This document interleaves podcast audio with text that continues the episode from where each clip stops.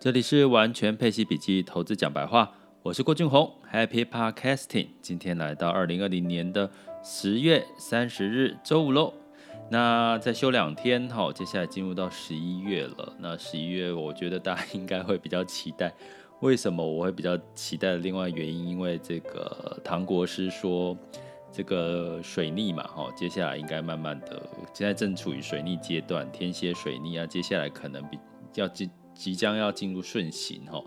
那当然就会觉得比较期待开心。接下来的十一月份的市场，投资市场也会不会更顺呢？因为这个美国总统的选举即将揭晓结果，那蚂蚁金服、蚂蚁集团也在 A 股 IPO 下，十一月也知道它的这个上市之后的开盘价有没有创新高哦。那所以呢，这些的讯息基本上我觉得都是。比较偏好的消息，那比较偏不好的消息就是疫情哦。那这个法国、德国这个疫情封城，哈，全国封城，当然是我们不不想见到的一件事。可是它就发生了，那我们就期待十一月之后会有新疫苗的更新的消息。还有，因为这个疫情的发生，包含一个全球这个森林大火这些事情，让 ESG ESG 的话题呢也就。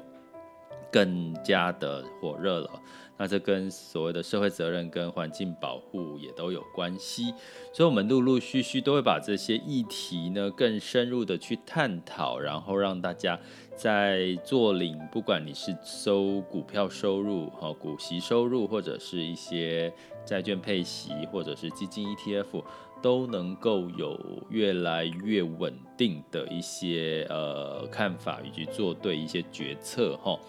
那今天呢，我们要来聊一个事情，因为我们在上一集有提到，我们从我的婆婆怎么那么可爱来讲到两种理财人格哈。那在初步的理财人格，我分为四大型的理财人格哈。那我今天就要来讲讲什么呢？讲这个，我最近也追，呃，通常我看到一些什么流行的。我就会去看吼，比如说我前阵子也追完了这个《艾米丽在巴黎》吼，那我不知道大家有没有看过这一部？那当然，它跟我的婆婆其实是截然不同的一部剧。那有人把这个《艾米丽在巴黎》戏称它像有点像这个穿着 Prada 恶魔里面的这个呃上司跟这个部署的一个关系吼，所以里面有一个非常命的，就是非常。这个有点相对刻薄，可是她背后的内心其实是一些很感性、很有人情的这个一位女主管，法国的女主管，巴黎的女主管。那另外一位呢，就是比较是偏这个浪漫，然后乐观派，然后又是每天笑。她其实这整整出戏的第一季里面就讲到，其实艾米莉到巴黎，她就一直笑。其实。我们也可以理解，其实，在一个陌生的环境里，笑就是最容易打开这个彼此之间、拉近彼此间之间的距离。哈，可是他笑了一整季呢，其实他的主管还是给他一些比较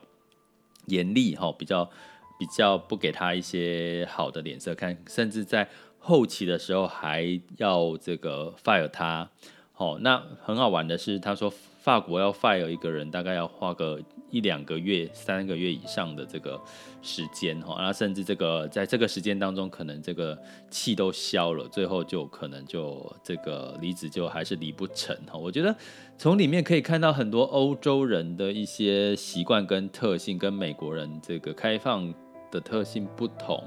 我会建议大家去看这个剧，是因为我们最近在看欧洲哈，因为欧洲这个市场其实照理说，像最近有一个新闻，LV 哈 L V N H 集团去买了 Tiffany 哈，其实，在欧洲，呃，它过去很好的阶段呢，最常发生的事情就是两个主题，我们会去关注，第一个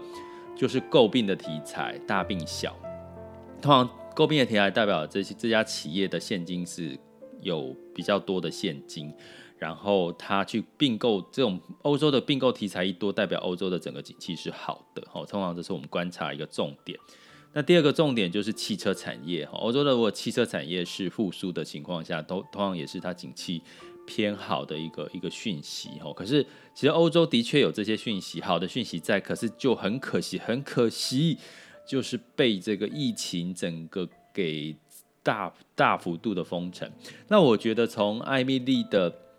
艾米丽在巴黎这个看到巴黎人的一个行为，他们是非常的。自信，甚至自信到有点像骄傲的孔雀，吼。那你从这出戏也可以看到，可能他的一些行为，你可以想象，疫情发生的时候会不会也是让他们太过于自信，太过于有把握，甚至不戴口罩之类这些行为，让这些疫情失控。反正这这中间有好多你可以去想象，现在欧洲的一些状况去对比。那我要讲的是这个艾米丽跟她的主管的这个角色，吼。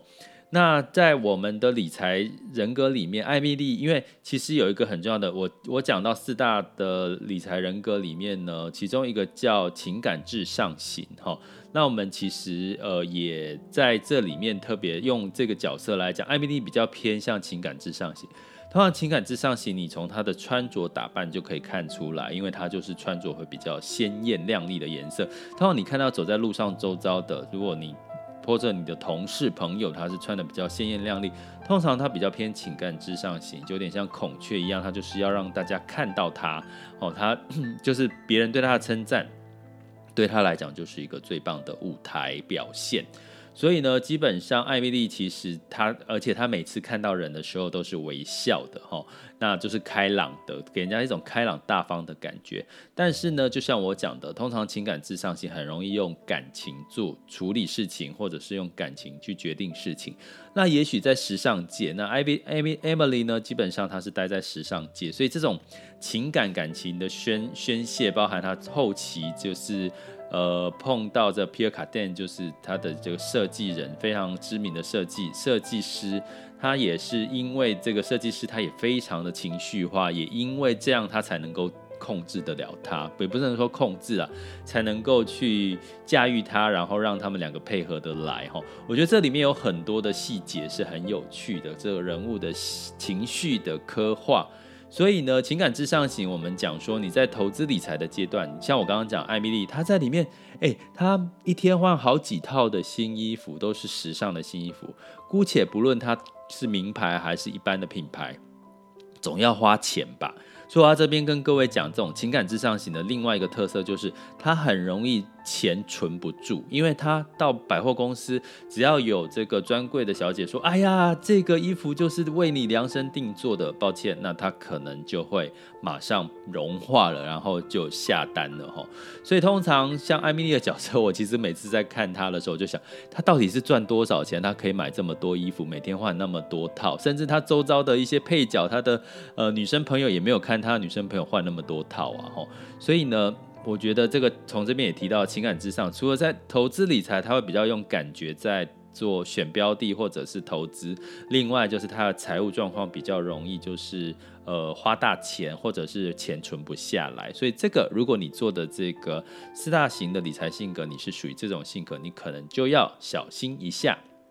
这样子的一个状况发生。如果你不知道你的四大型的理财性格是什么，欢迎来到我的完全配息笔记的粉专，然后呢，就是留下发送讯息，或者是再随便发个语言呢，就会出现我们的这个呃机器人助理布布助手布布呢，然后会给你说说，哎，你要做超准的四大型测验，哈，就会连接你就会收到喽。那不好意思，在这边跟各位提醒一下，因为机器人布布吼，现在还在慢慢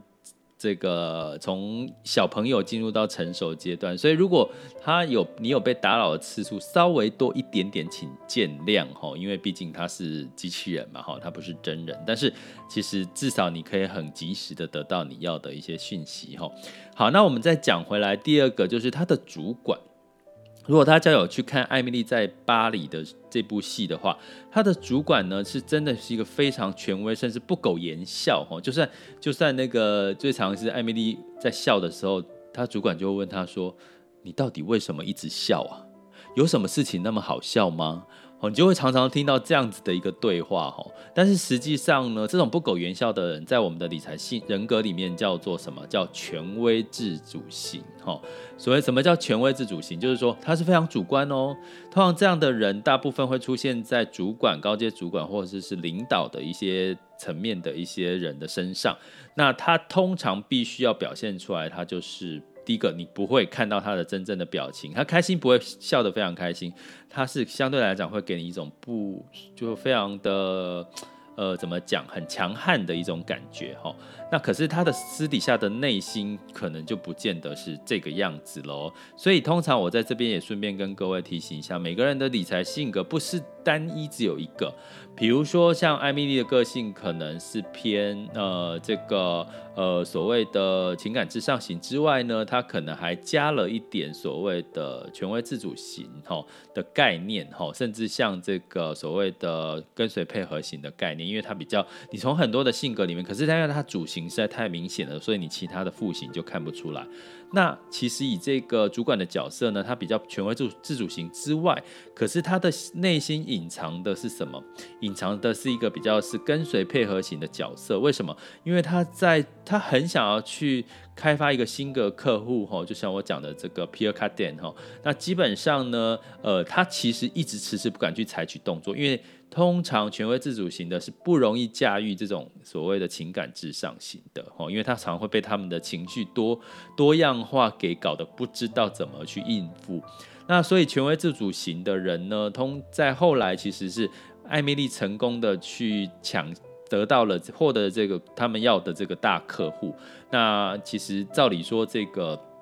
权威自主自主型的主管应该非常感谢他，甚至激励他。没有哦，他其实还是还是就是一一概维持他非常酷，就是说，嗯，这就是你应该做的事情啊。好好，那下一步你应该做什么？你接下来要怎么？他就是一板一眼，就是非常主观，非常有权威式的 power 哈。但是他私底下又有一点这种所谓跟随配合型的那种不敢哈，呃不不呃，应该更正一下，不是跟随配合型，叫做。这个谨慎分析型哈，他会去分析大大小小的情势，所以通常如果你看到有主管非常的不苟言笑，甚至你讲什么，他私底下那一面也是没有太多的情绪，他通常就是权威自主型加上谨慎分析型。那谨慎分析型就是他可能很多事情都会分析，要你提供很多的数据，告诉他为什么要这样做之类的。所以通常这种主管型的权威自主型。你会看到，在这个主管他在穿衣服是非常利落的，可能是单一个色调，哈，同一个色调，单一个色调。呃，我印象中有看到绿色啦、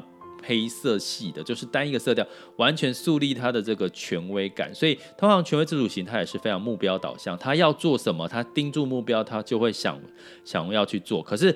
相反的，如果不是他有兴趣的东西，他就会像。马上就是拒绝哎哎，Emily 和艾米丽，所以从这里面可以知道是，通常权威自主型在投资的行为上面会比较主观，他相信。买房子能够赚钱，他相信只有投投资股票可以让他赚到钱。其他人告诉他做什么规划，其实他都不会听在眼里，除非他自己认同。所以通常这种型的人很很容易自己栽跟斗在自己的决策。所以呢，你在权威自主型的你在投资理财过程一，如果你很有自信，拜托你还是真的要去学习怎么样去客观的分析市场，怎么样去做好自己的财务规划，不要太过于自信，因为市场永远是。跟着所有的人性走的，它不会是跟着你走的哦。市场是对的，你的想法不见得是对的哦。好了，那简单的分从艾米丽在巴黎分析一下你四型的理财人格哈的一些差别，讲的不能讲的非常深入，可是我的深入的内容会在我们的中高阶课程